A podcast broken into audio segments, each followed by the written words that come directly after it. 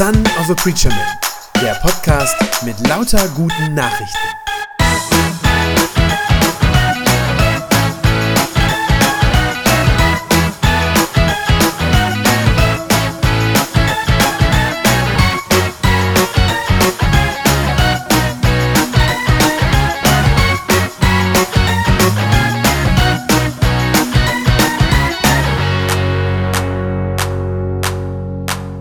Endlich, endlich nach so langer Zeit können wir wieder zusammen sein. Endlich können wir wieder zusammen Gott loben, ihn anbeten, auf sein Wort hören. Ja, irgendwie ganz ungewohnt, oder? Man muss sich erstmal wieder dran gewöhnen. Ist so ein bisschen wie bei einer Katze, die irgendwie ihr ganzes Leben lang nur in Wohnungen gehalten wurde und nur daran gewöhnt war und die auf einmal Freigang in den Garten bekommt zum ersten Mal. Ne? Die weiß auch nicht, wie sie sich verhalten soll. So ist das ein bisschen auch für uns. Gar nicht so einfach, auf einmal wieder diese Freiheit zu haben. Aber schön, ich freue mich drüber und ich gehe davon aus, die meisten von euch freuen sich wahrscheinlich auch. Denn eigentlich wollen wir Menschen doch frei sein. Ich glaube, das steckt ganz, ganz tief in uns drin. Ich glaube, das ist so eine Grundsehnsucht des Menschen, frei sein wollen. Die wenigsten von uns wollen ja gerne von anderen äh, dominiert oder fremdbestimmt werden oder gar unterdrückt werden oder so. Fragt mal die Menschen in der DDR, die 1989 genug hatten, äh, deshalb auf die Straße gegangen sind, weil sie endlich frei sein wollten. Dieser Drang nach Freiheit, frei zu sein, das ist ein ganz tiefes menschliches Bedürfnis. Und deshalb war dieser Lockdown in den letzten Monaten ja auch so wahnsinnig belastend, weil man eingesperrt war, so wie ein Vogel im Käfig. Und das ist einfach so, das zerrt an den Nerven, das belastet die Seele. Ich habe gelesen, die Zahl der Depressionen hat ganz massiv zugenommen in den letzten Wochen und Monaten, weil diese ständige Angst, unter der wir gelebt haben und diese Unfreiheit, die wir da erlebt haben im Lockdown, weil das echt eine große psychische Belastung ist, äh, so groß, dass man davon krank werden kann und dass das bei manchen Menschen so gekommen ist. Es gibt ja Leute, die denken, Glaube an Gott, besonders christlicher Glaube, ist wie Lockdown. Ja, also christlicher Glaube bringt nur Verbote, bringt Einschränkungen, bringt mir vor allem Unfreiheit wenn ich Gott glaube, dann darf ich alles Mögliche nicht. Dann kann ich nicht mehr einfach so machen, was ich will. Ja, ich kann nicht feiern, wie ich will. Vielleicht darf ich auch nicht mehr nach Mitternacht auf die Straße, so wie bei der Ausgangssperre. Darf nicht beliebig schlafen, mit wem ich will. Äh, stattdessen muss ich mich an lauter Gebote halten, die genauso viel Spaß machen wie die Corona-Regeln. Also das ist ein verbreitetes Bild, so ein Stereotyp, das glaube ich viele Leute immer noch im Kopf haben. Glaube macht unfrei. Und dann wird das manchmal noch unterstützt und verstärkt von so Befreiungserzählungen. Ich weiß nicht, ob ihr das kennt, wenn Leute dann sagen, ja, ich bin in einem christlichen Elternhaus aufgewachsen und das war immer alles ganz eng und ich habe mich da ganz unfrei gefühlt und äh, als ich älter wurde, musste ich mich daraus erstmal befreien. Vielleicht habt ihr solche Geschichten schon mal gehört und die äh, unterstützen sozusagen dieses, dieses Bild oder diese Erzählung davon, dass der christliche Glaube angeblich unfrei machen soll. Ich glaube, das Gegenteil ist wahr und deshalb gibt's jetzt bis zum Sommer diese neue Themenreihe unter dem Titel Endlich frei. Endlich frei. Ich bin zutiefst davon überzeugt, dass Glaube tatsächlich frei macht. Und zwar auf eine ganz einzigartige Art und Weise. So frei, wie man das nirgendwo anders finden kann. So wie nichts anderes auf der Welt frei machen kann. Wenn Glaube unfrei macht, und ich weiß, dass manche Leute das natürlich so erleben, aber wenn Glaube unfrei macht, dann ist das kein Glaube an den wahren Gott dann ist da irgendwas falsch, dann ist das irgendetwas anderes. Ich bin überzeugt, Glaube an Jesus, der macht frei.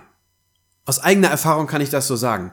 Wenn ich an Jesus glaube, dann habe ich eine Freiheit in meinem Herzen, die ich nirgendwo anders finden kann. Und zwar sogar dann, wenn ich im Lockdown bin oder in der Quarantäne oder in irgendeinem anderen äußerlichen Zwang, der mich irgendwie einsperrt. Selbst dann gilt das, Jesus macht frei trotz Unfreiheit. Frei trotz Unfreiheit. Das ist der Titel dieser ersten Predigt heute. Und ich möchte euch dazu gerne eine Geschichte erzählen. Ein Beispiel aus der Bibel. Und zwar ist das die Geschichte von Onesimus. Äh, vielleicht sagt ihr jetzt, kenne ich nicht, habe ich noch nie gehört den Namen. Onesimus ist kein biblischer Autor, also der hat nicht selber etwas aufgeschrieben. Wir kennen ihn und seine Geschichte überhaupt nur aus dem Philemon-Brief. Philemon wiederum, das war sehr wahrscheinlich jedenfalls, nach allem, was wir wissen, ein reicher Mann ähm, der durch Paulus zum Glauben gekommen war. Also, wir haben es sozusagen jetzt in dieser Geschichte mit diesen drei Leuten heute zu tun. Philemon, reicher Mann, der Sklavenbesitzer war, das wird nachher eine Rolle spielen, und der Christ geworden war durch Paulus. Das ist der eine, Philemon. Dann der Onesimus, das ist nämlich der Sklave von Philemon. Und dann Paulus selber. Der hatte Philemon von Jesus erzählt und dadurch war der Philemon zum Glauben gekommen. Und in dem Philemon-Brief, den Paulus jetzt dann eben an diesen Philemon schreibt, in diesem Brief geht's um Onesimus. Und aus dem Brief kann man entnehmen, dass der Sklave Onesimus seinem Herrn Philemon weggelaufen war. Der war abgehauen.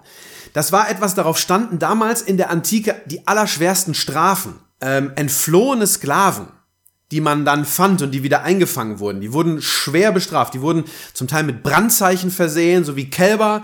Äh, die wurden öffentlich gefoltert, manche von ihnen sogar gekreuzigt, je nachdem, was ihr Herr, dem sie ja gehörten, in Anführungszeichen, dann für angemessen hielt.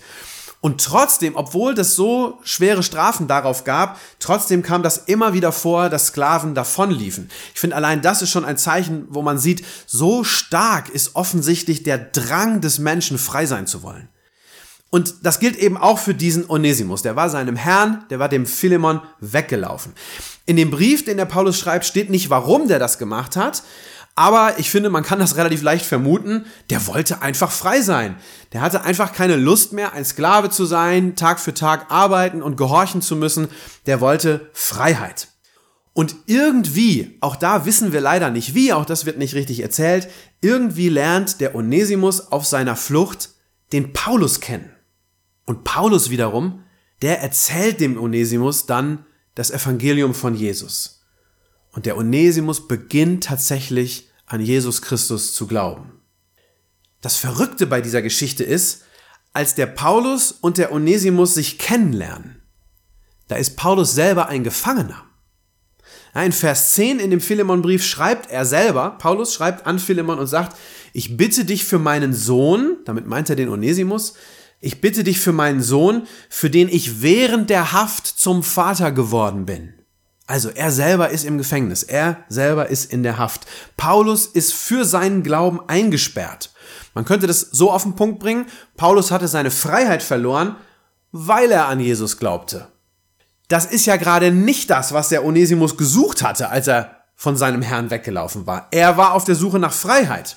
Aber ich finde, man sieht so ein bisschen, dass Gott Humor hat. Ausgerechnet ein Gefangener erzählt dem weggelaufenen Sklaven Onesimus, die befreiende Botschaft von Jesus Christus. Und tatsächlich bekehrt sich der Onesimus und beginnt sein Leben auf diesen Glauben an Jesus zu bauen. Das allein ist ja schon ganz schön verrückt. Er war eigentlich weggelaufen, weil er endlich sein eigener Herr sein wollte. Und stattdessen akzeptiert er jetzt Jesus Christus als seinen neuen Herrn über sein Leben. Die Leute, die den Glauben sowieso für eine Zwangsjacke halten, die werden jetzt sagen, na, ist der schön doof. Ja, da war der doch gerade seinen einen Herrn los und dann unterwirft er sich einem anderen Herrn. Aber ihr Lieben, es wird noch besser. Oder man könnte auch sagen, die Geschichte wird noch verrückter. Ich lese nochmal ab diesem Vers 10 und dann die Verse 12 bis 14 noch dazu. Da schreibt der Paulus an den Philemon, ich bitte dich für meinen Sohn, für den ich während der Haft zum Vater geworden bin. Es geht um Onesimus. Ich sende ihn zu dir zurück, schreibt der Paulus. Und das ist so, als würde ich dir mein eigenes Herz senden. Ich hätte ihn gern bei mir behalten, damit er mich an deiner Stelle unterstützt, solange ich wegen der guten Nachricht in Haft bin. Aber ohne deine Zustimmung wollte ich das nicht einfach tun. Deine gute Tat soll ja nicht unter Zwang geschehen, sondern aus freien Stücken. Ist das nicht eigentlich unglaublich? Der Onesimus geht, nachdem er zum Glauben an Jesus gekommen ist, jetzt freiwillig zu seinem früheren Besitzer wieder zurück. Also genau dahin, von wo er ursprünglich einmal weggelaufen war. Was ist da passiert? Was hat sich bei dem Onesimus verändert, dass er das jetzt tun kann? Das steht so nicht im Brief, aber ganz offensichtlich, ganz offensichtlich hat der Onesimus eine andere Art von Freiheit gefunden. Und offenbar ist es jetzt so, die äußerliche Freiheit, die scheint jetzt nicht mehr das Wichtigste für ihn zu sein. Er war ursprünglich einmal weggelaufen, weil er frei sein wollte. Und natürlich dachte er dabei an äußerliche Freiheit, ja? Nicht mehr Sklave sein müssen. Das hatte er eigentlich gesucht. Aber gefunden hat er was ganz anderes und ich würde sagen viel, viel mehr. Gefunden hat er eine innere Freiheit, von der ihm ausgerechnet ein alter Mann erzählt, der in Gefangenschaft sitzt. Das ist schon ganz schön verrückt.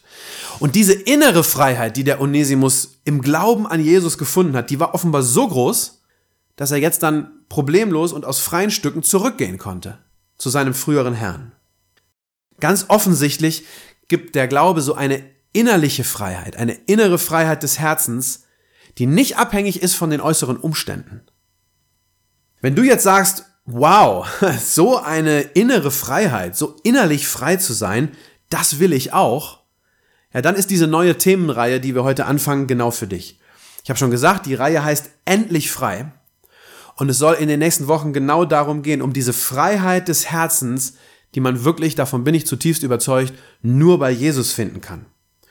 Wie genau das dann so im Einzelnen aussieht, ja, welche Auswirkungen diese Freiheit ganz konkret dann auf das Leben hat, das werden wir uns in den nächsten Wochen an den kommenden Sonntagen Stück für Stück anschauen. Wir werden das so durchbuchstabieren für die einzelnen Lebensbereiche. Ein paar davon sieht man schon auch an dieser Geschichte vom Onesimus, ja, zum Beispiel er wird frei von der Angst, ja, er ist frei von Schuld, ähm, er wird frei zum Dienst für andere.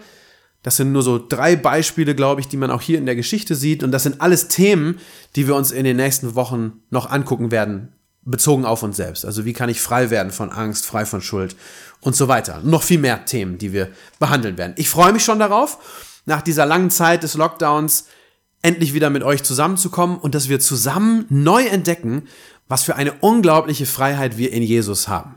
Amen. Das war eine gute Nachricht vom Son of a Preacher Man. Wenn sie deinen Glauben gestärkt hat, dann abonnier doch einfach meinen Podcast bei Spotify, iTunes oder podcast.de und gib mir ein Like auf Facebook. Ich hoffe, du hörst mal wieder rein. Gott segne dich und bis bald.